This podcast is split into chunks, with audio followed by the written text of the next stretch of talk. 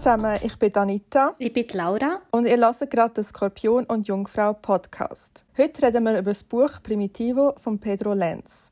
Laura, weil du das Buch ausgewählt hast, übergebe ich dir auch gerade das Wort und dann kannst du sagen, was, was du vorhast. ja, ähm, ich rede zuerst ein über den Inhalt und dann im Kontext von dieser Geschichte ist so wichtig, dass man ein einen Hintergrund hat. Einerseits zur Arbeitsmigration in die Schweiz, aber auch spanische Emigration, tue ich kurz in einer Nutshell, so wie das geht, auseinandernehmen. Genau, und dann ist es eigentlich so wie letztes Mal. Also geben wir euch noch die Bewertung ab und reden über verschiedene inhaltliche Themen. Ja, also von diesem Roman tropft der Baustellenschweiß. er spielt im Sommer 1982 in Herzogenbuchsee. Es geht um zwei Männer, die beide im Baugewerbe arbeiten. Und zwar ist das der Charlie und eben der Primitivo. Ähm, sie haben einen ähnlichen Hintergrund, also haben beide spanischen Migrationshintergrund. Der Charlie ist ein 17-jähriger Maurerlehrling, ähm, seine Mutter ist Spanierin und der Primitivo ist ein Hilfsarbeiter, der ursprünglich in Spanien ist geboren wurde. Und der Aufhänger der Geschichte ist, dass der Primitivo einen tragischen Unfall hat, also er kommt unter ein Schallungselement auf der Baustelle und diese Storyline die zieht sich dann eigentlich durch die ganze Geschichte. Also der Charlie erzählt viel vom Primitivo. Es gibt immer wieder Rückblenden, aber ähm, man erfährt auch viel von der aktuellen Geschichte. Also eben der Charlie wächst in einem Schweizer Dorf auf. Es tauchen viele absurde, komische Figuren auf, die ähm, eigentlich die Geschichte weitertreiben. Genau, und wieso ist, die beiden Migrationsgeschichten, die, die sich eigentlich in, ineinander wie verweben. Also, dass man eben verschiedene Sachen erfährt und was noch wichtig ist zu sagen, es ist autobiografisch. Also der Charlie hat viel vom, von der Geschichte von Pedro Lenz. Also teilweise, also so ein bisschen inspiriert. Genau, oder? genau. Weil es ist ja nicht also es, seine Nein, es ist nicht, genau, aber ich, weiss, also ich habe es schon vermutet, weil ich gewusst dass der Pedro Lenz eine Maurerlehre hat gemacht ursprünglich. Und mm. dass er eben auch einen ähm, spanischen Hintergrund hat und darum habe ich also habe ich es vermutet und er, am Schluss mhm. steht es ja dann noch. Und dann würde ich jetzt ein Zitat aus dem Buch vorlesen, wo man ein bisschen mehr über den Primitivo erfährt. Zwischen dieser ersten Begegnung und dem Unfall ist genau ein Jahr vergangen. Aber dann, als er gestorben ist, hatte ich den Eindruck, ich habe ihn wesentlich länger kennt. Wir haben einander sehr viel von uns erzählt, vor allem er, weil von mir hat es natürlich noch weniger zu erzählen gegeben, schon vom Alter her. Ich meine, ich war dann noch nie außerhalb von Europa und zu Europa selber auch noch nicht an so manchem Ort. Darum konnte ich beim Thema Länder nicht so viel beitragen. Auch beim Thema Krieg konnte ich unmöglich mithalten. Der Primitivo hat zwei Kriege Kollegen heute näher erlebt und ich nicht einmal einen Bandenkrieg im Schorenwald. Aber Ideen und Gedanken zum darüber erzählen, die hatte ich ja gleich. Zum Erfahrung haben muss man fast älter sein, aber zum Ideen haben überhaupt nicht. Das hat der Primitivo selber gesagt, dass die Erfahrung überschätzt werde, vor allem von denen, die meinen, sie hätten alles schon gesehen und begriffen. Erfahrung allein sei nichts wert, Erfahrung sei nur dann etwas wert, wenn man die richtigen Schlüsse daraus ziehen kann. Aber für das muss man nachdenken und nachdenken sei den meisten Leuten zu mühsam. Und dass man muss Bücher lesen muss, weil Bücher einem beim Nachdenken helfen können, das hat er mir auch mehr als einmal gesagt. Obwohl, dass er mir das gar nicht unbedingt müssen sagen weil gelesen habe ich sowieso viel und gern. Und jetzt so einen kleinen Einblick eigentlich eben in die Geschichte des Primitivo. Ich weiss zum Beispiel noch, wie er mir erzählt hat, wie er in die Schweiz kam mit über 50, weil ihm jemand erzählt hat, in der Schweiz sucht man Maurer. Es gibt immer zu wenig Maurer in der Schweiz, weil die Schweizer entweder nicht können oder nicht wollen mauern. Er selber hat ja fast sein ganzes Leben lang als Maurer gearbeitet. Nur die ersten Jahre von 12 bis 17 hat er daheim in Asturien in der Mine Kohle aus rauspickeln als Mineur. Er habe in dieser Mine gearbeitet, weil das in seiner Familie alle gemacht haben. Aber als der Spanische Krieg angefangen hat, sei er im Sommer 1936 fort von seinem Zuhause, sei er auf gut Glück durch findliches Gebiet durch bis auf Madrid gelaufen, wochenlang unterwegs, immer auf Draht, immer vorsichtig, dass er nicht an ein Problem herlaufe. Und dort in Madrid hatte es keine Mine, also hat er auf Baustellen gearbeitet, hat zuerst gehandlangert, also für die Maurer der Pflaster und die Steine zu suchen genau zugeschaut, wie sie es machen, immer viel gefragt und viel gelernt, bis er eines Tages selber dürfen mauern. Er musste es allein müssen lernen, weil Stiftungen wie bei uns mit Gewerbeschule und Kurswochen in geheizten Maurerlehrhallen und allem zusammen, das hat es bei ihnen dann nicht gegeben. Man musste es einfach müssen zuschauen und fragen und nachher selber ausprobieren. Ja, Also eben das grosse, ja. Kurz klar. noch, also erstmal die zwei Stellen, also zum Teil teilweise davon ich mir auch dann so markiert. Ja, okay. Ich habe das E-Book gelesen, ich so. Ah. Äh, und Hast du das jetzt am Anfang noch gesagt, dass das Buch auf Mundart ist? Nein, habe ich gar nicht gesagt. Ja, oh ja, stimmt. also ja, jetzt ist es klar. Ja. Also, ja, genau. Ja, das sind zwei gute Stellen, ja. Ja, es gab so ein einen Einblick einerseits eben so über die Beziehung zwischen diesen zwei Männern und halt auch, was da mhm. ja, bei diesem Primitivo für eine Geschichte dahinter steckt. Ähm, ja, aus dem Anlass habe ich gedacht, ich muss mal wieder mein Studiumswissen ein bisschen auffrischen von früher. Welches wissen? Ja. Nein. Nein, ich habe einfach schnell nachgeschaut, eben so Punkt Arbeitsmigration in der Schweiz. Vor allem halt auf nicht gut ausgebildete Arbeitskräfte oder einfach aus mhm. handwerklichem Bereich. Und ich glaube, das allererste, was man immer liest, das finde ich noch lustig, ist dann im 19. Jahrhundert vom Tunnelbau. Also dann, wo die Italiener sich kommen. Mhm. Der Gotthard ist einfach im Wesentlichen von italienischen Hilfsarbeitern aufgebaut worden. Voll. So hat es gestartet. Nach dem Zweiten Weltkrieg hat die Schweiz im Vergleich zu ihren Nachbarländern ihre Wirtschaft viel schneller ankurbeln und dann ist dann wie so die nächste Welle gekommen, wo man günstige Arbeitskräfte hat, ähm, braucht. Und dann ist das Saisonnier-Statut eingeführt worden. Also das ist für die Wirtschaft sehr gäbig weil man nach Bedarf hat können Arbeitskräfte holen konnte. Die haben einfach höchstens neun Monate können in der Schweiz bleiben und haben dann mhm. drei Monate wieder müssen gehen. Eben Familiennachzug war keine möglich. Gewesen. Und die Verträge hat man einfach nicht müssen verlängern, verlängern, wenn man sie nicht mehr gebraucht hat. Und das ist, erst, das ist noch krass, für EU ähm, Länder ist es erst 2002 abgeschafft worden. Und mein Vater ist ja Ende 80er Jahre in die Schweiz gekommen. Er hat also auch noch unter dem also mit dieser Vertragsart geschaffen. Bei mir weiss ich es gar Mein Vater war auch Gastarbeiter. Eben, ja, die haben auch Aber also in den 90er halt einfach. Und er zwischen 1950 und 1970 hat es einfach einen starken Anstieg vom Ausländeranteil. Und in dieser Zeit ist ja auch die Überfremdungsinitiative, die verlangt hat, dass einfach maximal 10% der Gesamtbevölkerung Ausländer oder Ausländerin dürfen sein. Die ist ja knapp abgelehnt worden. Also man merkt doch ein bisschen, was halt auch für eine Stimmung war, oder?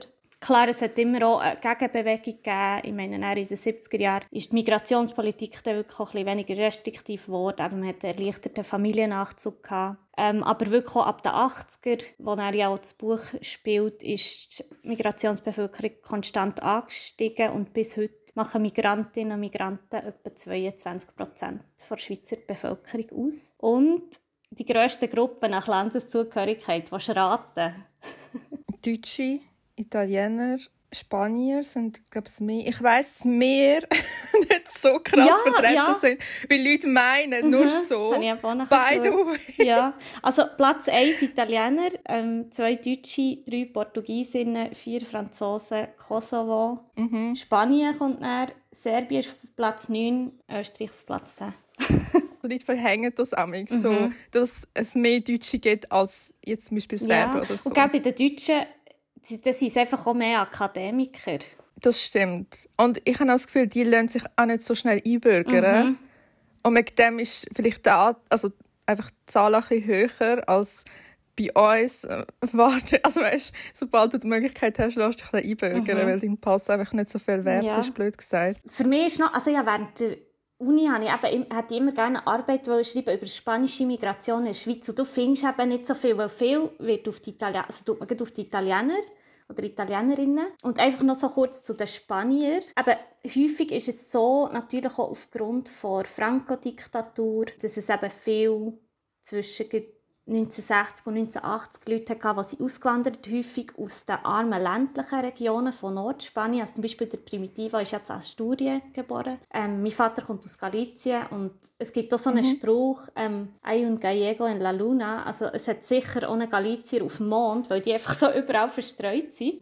und die Leute sind ähm, häufig eben auf Mitteleuropa oder aus Südamerika ausgewandert, macht ja Sinn wegen der Sprache. Ähm, ist ja beim Primitivo so, also ich habe mir das vorher aufgeschrieben, das ist ja unglaublich. Also da ist ja eben zuerst Krass, ähm, ja, Uruguay ja, ist schon Uri noch. Ah, das war jetzt Kanada. Ja, gewesen. Frankreich auch noch. Jetzt, ah, nein, er ist über Frankreich, glaube ich, dann auf Kanada. Ja, ah, hier. Frankreich, Kanada, Mexiko, Uruguay. Also das ist ja mhm. Wahnsinn. Also Schweiz, ne? Also eine ziemliche Reise hinter sich. Genau, und das ist halt noch faszinierend. Also in der Schweiz, wenn du Spanier oder Spanierinnen triffst, die sind meistens oder die Eltern kommen eben meistens aus Nordspanien. Ja, das das habe ich nicht gewusst, das ist interessant. Ja, also jetzt noch, also man merkt, es ist einfach eine ärmere Region, oder? Halt auch nicht mega touristisch, oder jetzt im Vergleich zu, zu, zu den Metropolen, weiß auch nicht, Barcelona, Madrid, wo, wo halt dort irgendwie auch viele Einnahmen haben. Also Anita, ist das für dich eine Bestrafung oder eine Belohnung dass du das Buch hast auf Mundart lesen äh, Hand aufs Herz, Laura, hast du wollen, dass ich meinen Dialekt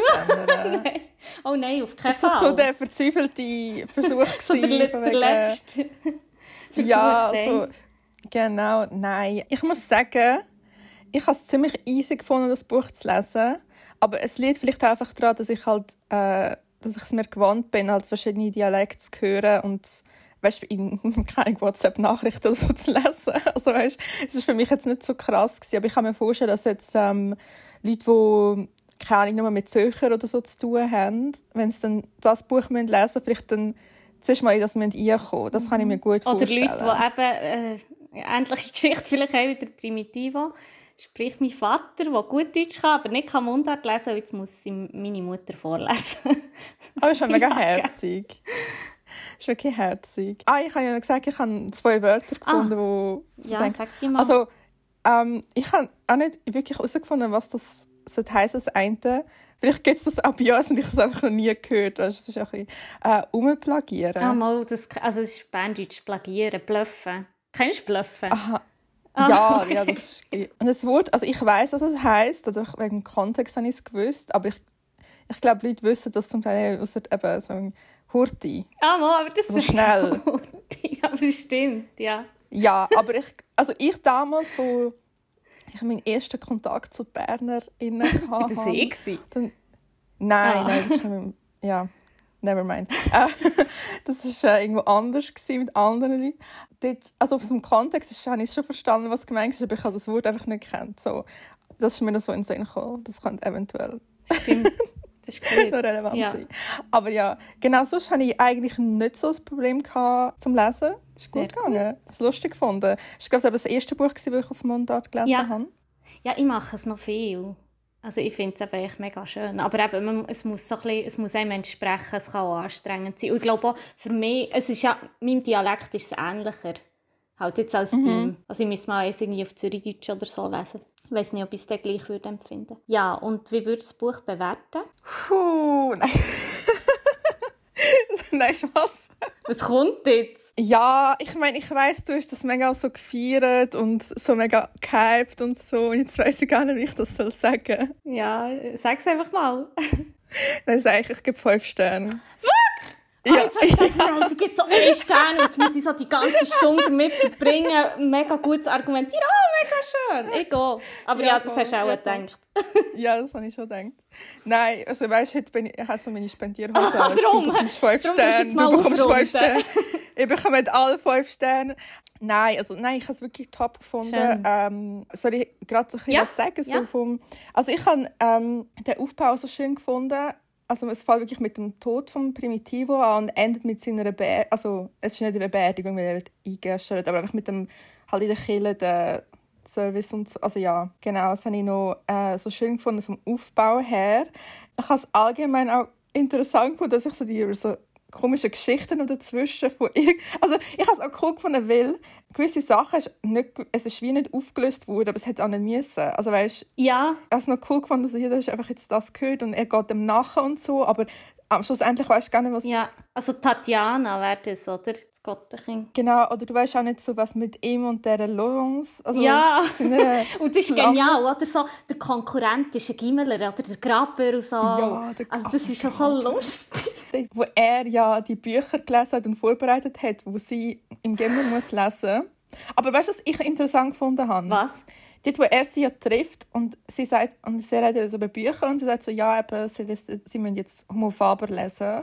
Und er hat dann so an, das erzählen, wo da in der Königserläuterungen sind, also die Analyse Das ist so, so genial. Aber er erzählt so, nachher sagt sie so, ah, in dem Fall gibt es noch eine Liebesgeschichte, mit der man jetzt nicht gerechnet Oder so irgendetwas sagt sie. Genau das habe ich mir gedacht, wo er angefangen hat, über sie zu, also, zu erzählen, so, aha, jetzt kommt dann noch eine Roma also eine Romanze dazwischen. Ja, ah, also im, im Buch jetzt ja. selber, weißt? Und ich, also, ich, ich weiß nicht, ob das jetzt eine Parallele war, die absichtlich war, aber genau das habe ich mir auch gedacht, so, aha, jetzt gibt es noch irgendeine also Teenage-Liebesgeschichte oder so, weißt Ach, das ist lustig. Ja, da ist immer die Frage, was war die Intention vom Autor, oder? Oder tun wir jetzt ja, also die klassische so, ah, die Vorhänge sind blau gewesen, ja, das Lied, weißt du, also das ist eine melancholische Stimmung. Ja. Und dann sagen wir so, nein, die Vorhänge sind einfach blau. Ja, so, tut, das ist immer so, so tut der Philipp Tingler im Literaturclub argumentieren. Im Fall. Darum es passt schon, dass er so ein ähnliche Argumentationsweise ah. hat. Aber ja, sorry, Nebenbemerkung. Ah, lustig. lustig. Ja.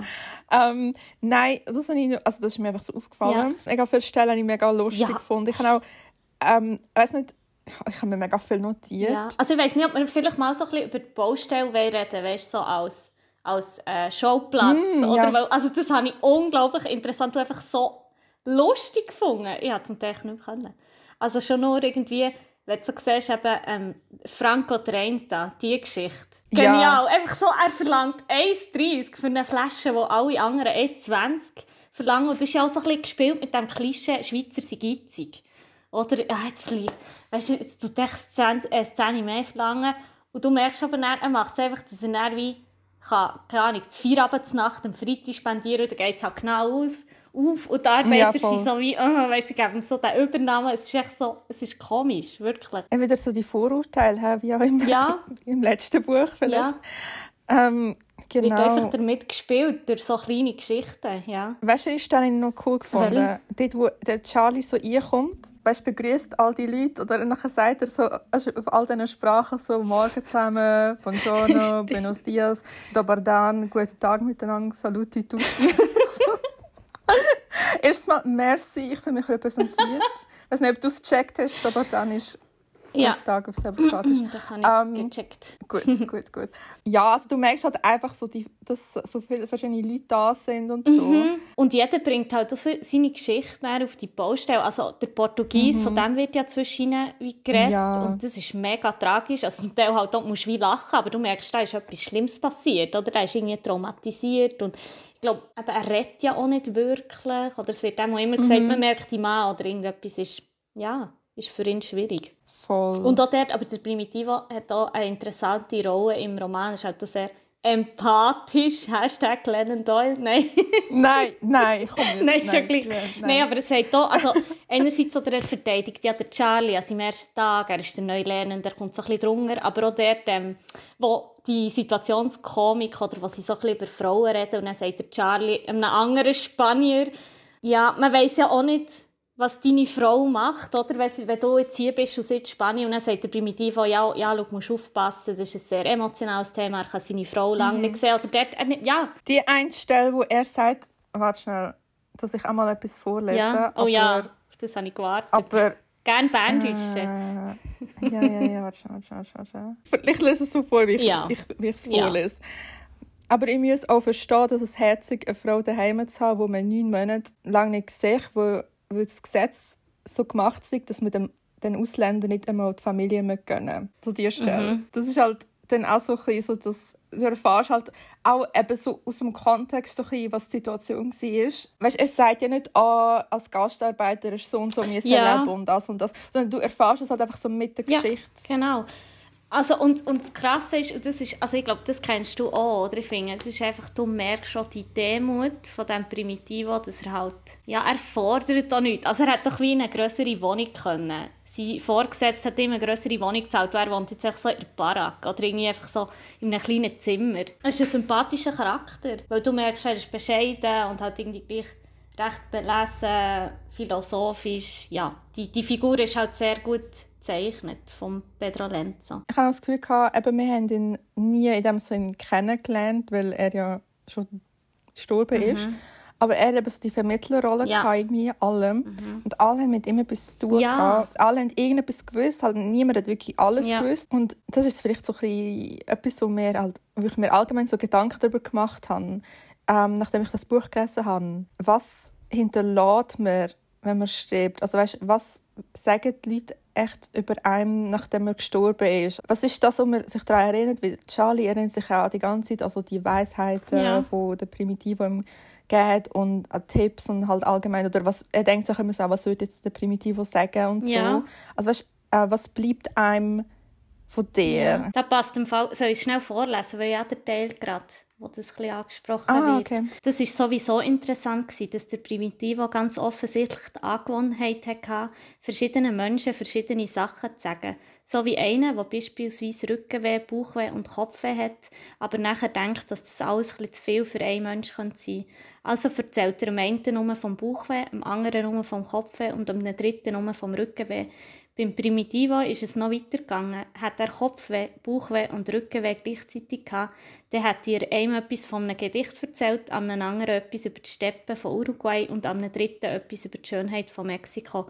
Hauptsache nicht jammern. Ja, aber das ist mir so ein geblieben, so eben irgendwie niemand hat irgendetwas Negatives ja. über ihn gesagt. Ja. Und ich denke, er ist allen halt einfach so positiv in Erinnerung bleiben, genau für so Sachen, ja. also die Geschichten und ja. halt ähm, das Geld unter dem Bett verstecken. So. Das, Geld, das ist genial, weißt du, so, kein Vertrauen in die Bank, einfach so, ah, so herrlich. Das sind so die kleinen Sachen, mhm. stimmt, so, oder halt mhm. einfach, er hat einfach so Goldmünzen, ja. wo wer hey, weiß, was für einen Ursprung Die ganze hat. Geschichte, also das ist ja die Menkele, wie er es immer so schön sagt, ähm, die Geschichte, oder, dass er dort in Uruguay, und das ist eigentlich wie so eine späte Rache auch ein bisschen, oder? An, an das ganze Nazi-Regime. Und er seinen Chef erpresst mit der Begegnung von Mengele in seinem Garten. Hey, und das ist ja einfach genial. Ich habe wirklich nicht mehr, ich habe mir das bildlich vorgestellt, wie er dort ist und wirklich so verlangt, dass sein Chef ihm zulässt, dass er seine Forderungen, die er für alle Arbeiter hat, kann vortragen kann. Das ist halt so die Geschichte, zum Beispiel, ich jetzt voll mit dem gerechnet, wie ich das Buch angefangen ja, zu lesen. Also,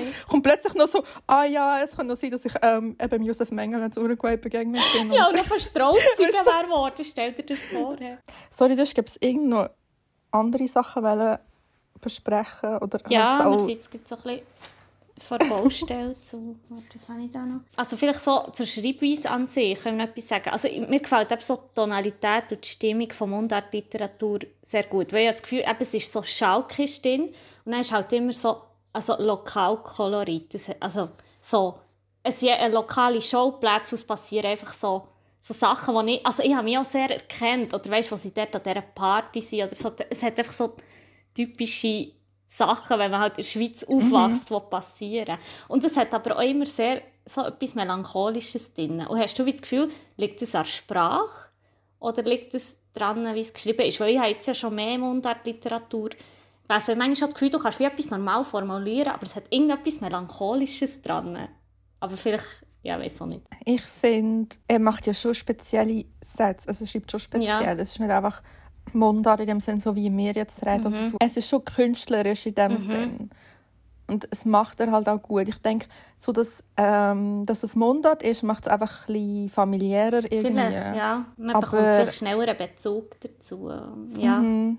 Was ich auch genial habe gefunden ist auch so die, die Unfähigkeit von, von, der, äh, den Arbeitskollegen von Charlie. Ich meine, wenn er stirbt, sind einfach alle so am Rauchen und finden irgendwie so, ja, ist jetzt schon noch blöd. Also einfach so die Floskeln, die dann kommen. Also nein, nicht ist schon noch blöd, aber sie sagen einfach irgendwie so, ja, tragisch. Und, aber dann geht einfach irgendwie jeder heim und, und die dann so ein bisschen mit sich. Ja, aber ich kann das auch irgendwie nach, nachvollziehen. So, was, was willst du? Also weißt genau mache in diesem Moment. Das ist so ein bisschen... Mhm. Ab allem, es wird ja auch noch gleich erwartet, oh, du musst jetzt weiter arbeiten oder ja. was auch. Also, weißt, und man, redet, bisschen... oh, man redet wie in der Situation nicht darüber, um sich vielleicht auch... Also man redet dann über andere Sachen, zum Beispiel, was ja Beerdigung sind. Das ist schon so lustig, wo ja dann auch die Bauarbeiter müssen irgendwie Anzüge anlegen und der Charlie sagt dann dort, wenn man merkt, ob sich jemand wohlfühlt oder mehr in einem Kostüm. Und dann reden sie einfach auch beim Friedhof darüber, ob man jetzt da Frau oder nicht, auf einfach so eine Diskussion über das an, anstatt irgendwie mal zu sagen, so, hey, es ist mega traurig und irgendwie schön, können wir jetzt Abschied nehmen, oder es geht nicht mehr einfach mhm. so wieder so ein bisschen in das Floskelige rein, wo, wo du dann auch wieder musst lachen in dieser Situation, wenn du es liest. Also das finde ich wirklich Ja, voll. Es ist, genial. Denkst du so, das ist jetzt mega traurig, ja. oder so die Situation. Und zwei kommen noch spät so und, die, und dann hat es irgendwie noch Leute, die ihn gar nicht kennen, aber sie, sie wollen einfach irgendwie frei haben vor Schule, darum kommen sie auch noch an die Beerdigung. Und auch die Beerdigung selber ist ja noch schön, bei Charlie ähm, tut ja die auch mitgestalten, weil er angefragt wird vom Don Nicolas. Und mhm. auch der tut er sich auch ein bisschen, hat es mir gedacht, er kommt seiner eigenen Geschichte auch ein bisschen näher. Ähm, weil, mhm. stimmt, ein grosser Aspekt ist ja dann auch noch, wo sie darüber reden, ähm, dass, dass Migranten ihre Heimat auch ein bisschen verklären, oder? Das habe ich dir auch noch ja, sagen. Ich finde das Thema noch interessant, so die Heimat ja. und so. Aber noch etwas ja. anderes, ich habe mega lange nicht gecheckt, dass der Charlie auch noch ja. spanische Wurzeln mhm, hat. Man erfährt es so nebenbei. Aber halt auch... Ziemlich, einfach nur, wo er erwähnt ja seine Mutter, die eben in die spanische Kirche geht. Ich so, mhm. Mhm. Aber ja, sonst hätte ich, also... Genau, das ist noch interessant. Aber das ist im Fall ist auch so im Vordergrund. Ja, das, mhm. also dort habe ich mich natürlich selber auch wieder erkannt, weil ich ja auch eigentlich halb-halb bin. Oder? Und dort ist es eben, du mhm. bewegst dich wirklich halt wie ja, er ist jetzt vielleicht auch eher wieder Schweiz, also im Vergleich zum Primitivo sowieso. Wenn halt nicht beide vom, ja, migriert sind, dann musst du den Teil von dieser Geschichte wie auch mehr so erarbeiten. Oder wie ich halt das Gefühl, durch den Tod von Primitivo ist er dort seiner eigenen Geschichte auch ein bisschen näher gekommen. Weil er dann plötzlich auch Parallelen zieht, eben zu seiner Mutter oder das, das wie der Primitivo mal erzählt hat. Dass, ähm, es tut mir leid, ich lese das mal so viel vor, aber vielleicht gibt es so wie Migranten hier sind. Also es gäbe echt noch ein gutes Zitat dazu. Ja, Gut. sicher. Ja. Also, meine Mutter sei nicht anders als 90 Prozent der spanischen Migranten in der Schweiz. Oder vielleicht könnte man sogar sagen, dass fast alle Migranten, gleich von wo das sie sind und gleich wo das sie leben, eine Gemeinsamkeit haben. Sie verklären das Land, wo sie einmal her sind, ohne eine Ahnung zu haben, was in diesem Land unterdessen wirklich läuft haben einen Kopf, hat der Primitivo dann gesagt, dann kann, dann kann er sagen, es sei nur, weil er in Fremde müsse. Daheim hat er jetzt garantiert nicht Kopf. Für ihre einen Aranze, dann kann er sagen, daheim, daheim wäre sicher das beste und angenehmste Wetter. Niemand könnte das Gegenteil beweisen und sogar, wenn ihm jemand im Alltag unfreundlich vorbeikäme, könnte der Migrant annehmen, dass in meiner Heimat nie so etwas Unfreundliches wäre begegnet. Die alte Heimat werde zum Sehnsuchtsort, hat der Primitivo gesagt. Je länger dass man weg ist und je weniger dass man darüber wüsste, desto besser sei sie. Das Heimatverständnis mich irgendein ist, dass der Fremde als neg alles Negative, das er erlebe, mit dem Ort assoziiere, wo er drin lebe und alles Positive mit dem Ort, wo er einmal verloren Voll, voll. Ähm, ich habe es einfach so lustig gefunden, weißt, meine Mutter hat nur in der Schweiz Migräne. Das ist eine wahre Geschichte im Fall. Sie hat das, das erste Mal Migräne bekommen, als sie in die Schweiz gekommen ist. Und sie hat zum Beispiel... Nein, Sorry. sie hat, also, das ist ja, Ich liebe die Wechselsachen. Aber ich hatte damals einfach so lachen, weil ich... Aber ich weiß nicht, an was es liegt, ob es am Klima ja. liegt oder...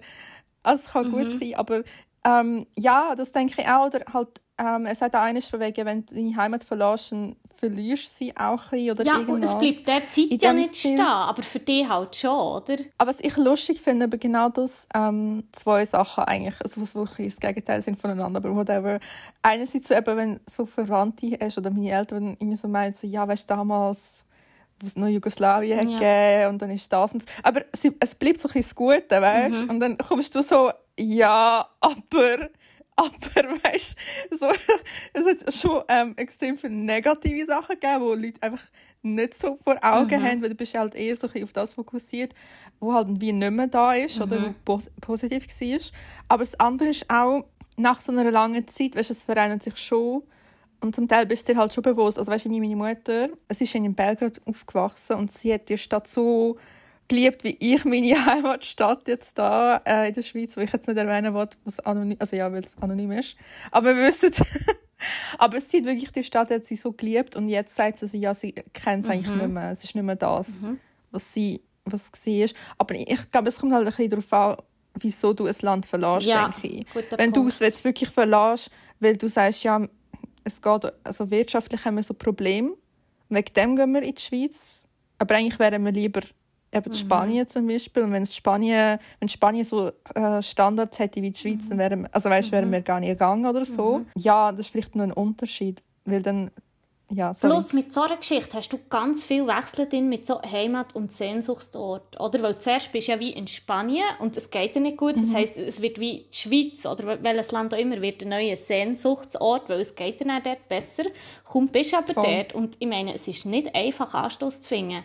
Hey, das ist mhm. echt, brutal. Du, du musst die Sprache neu lernen, du fühlst dich einsam. Eben je nachdem bist du in Jobs, wo du nicht viel verdienst, nicht gut behandelt wirst. Ja. Genau, und dann wird halt wie die alte Heimat wie zum neuen Sehnsuchtsort. Oder du bist dann vielleicht, oder in der Ferien gehst du immer runter, wie man so schön sagt. Aber sagt man das bei euch auch? Gut, Leute fangen an zu sagen, sie gehen runter, wenn sie Tessin meinen. ja, so Leute, Leute, das ist so ein äh, anderes Level. Ja.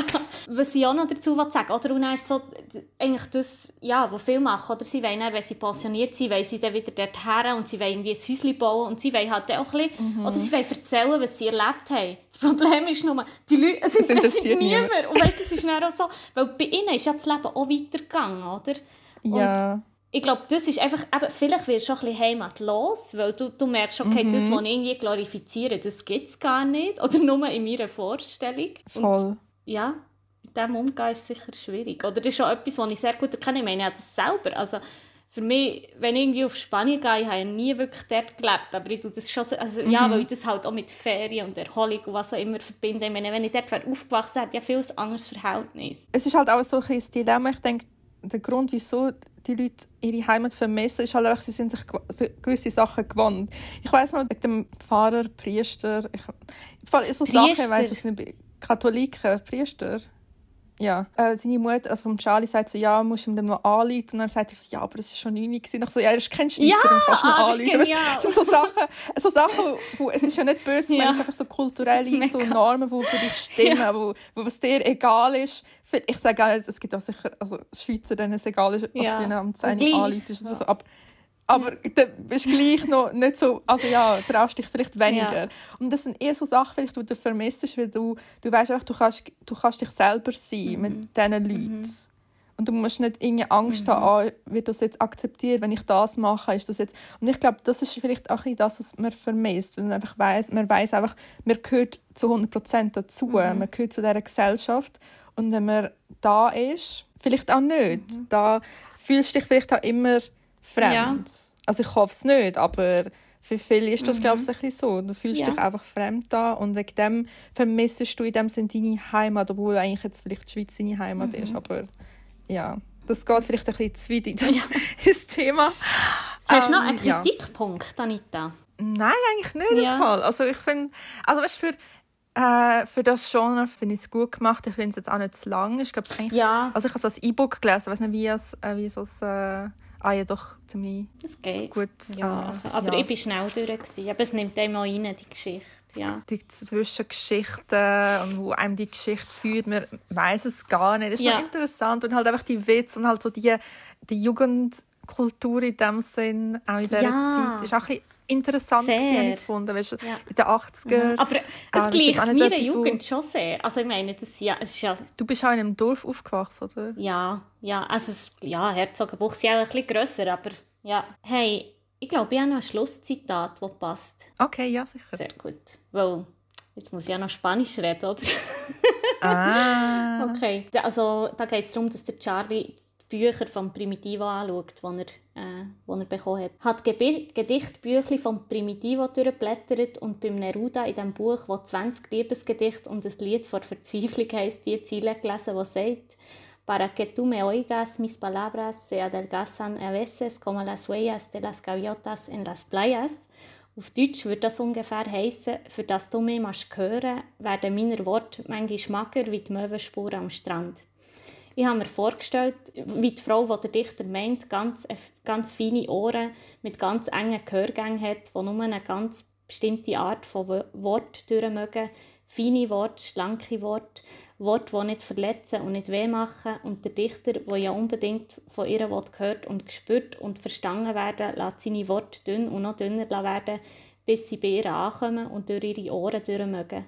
Vielleicht ist auch das das Problem, habe ich gedacht. Vielleicht haben meine Worte nie mager werden wie Möwenspuren am Strand, wenn ich zur Laurence geredet Vielleicht waren viele von meinen Worten plump wie, wie Elefantenspuren in der Savanne oder einfach wie die Fußabdrücke von einem Chalpi, der mit Gummistiefeln über frischen Beton läuft. Das ist doch so das Buch in einer Nutshell. Noch schnell die Baustelle reingebracht und das Philosophische und ja. Also, Sehr, nein, das ist mega schön. Ähm das ist eine schöne Stelle. Äh, merci, dass du äh, noch die Stelle vorgelesen hast auf Spanisch. De nada. okay, und jetzt bin ich gespannt, was wir uh. als nächstes lesen. Äh, ja, das wird jetzt ein, ein Schlag ins Gesicht, jetzt der Wechsel von... Nach dem Schönen. Ja, ja, ja. ja. Wir uns so einig Wahrscheinlich... Okay. Nein, also wenn du das Buch lesest und dem nicht fünf Sterne gibst, dann sind wir nicht mehr befreundet. Uff, okay. Nein, Was für eine ähm, Ansage. Ja, also ich habe es natürlich auch nicht gelesen, aber ich kann mir nicht, also nein, wer weiß, vielleicht gebe ich selber nicht vorstellen, wer weiß.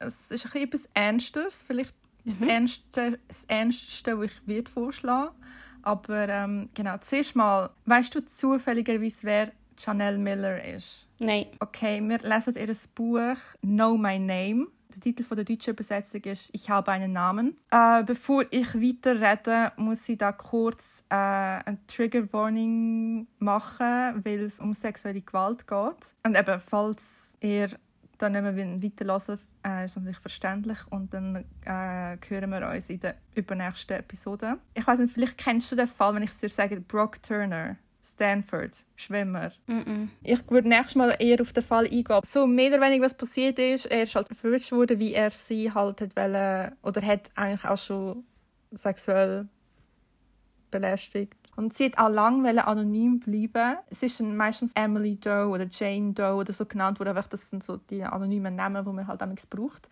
Und sie hat vor Gericht äh, so ein Victim Impact Statement gegeben.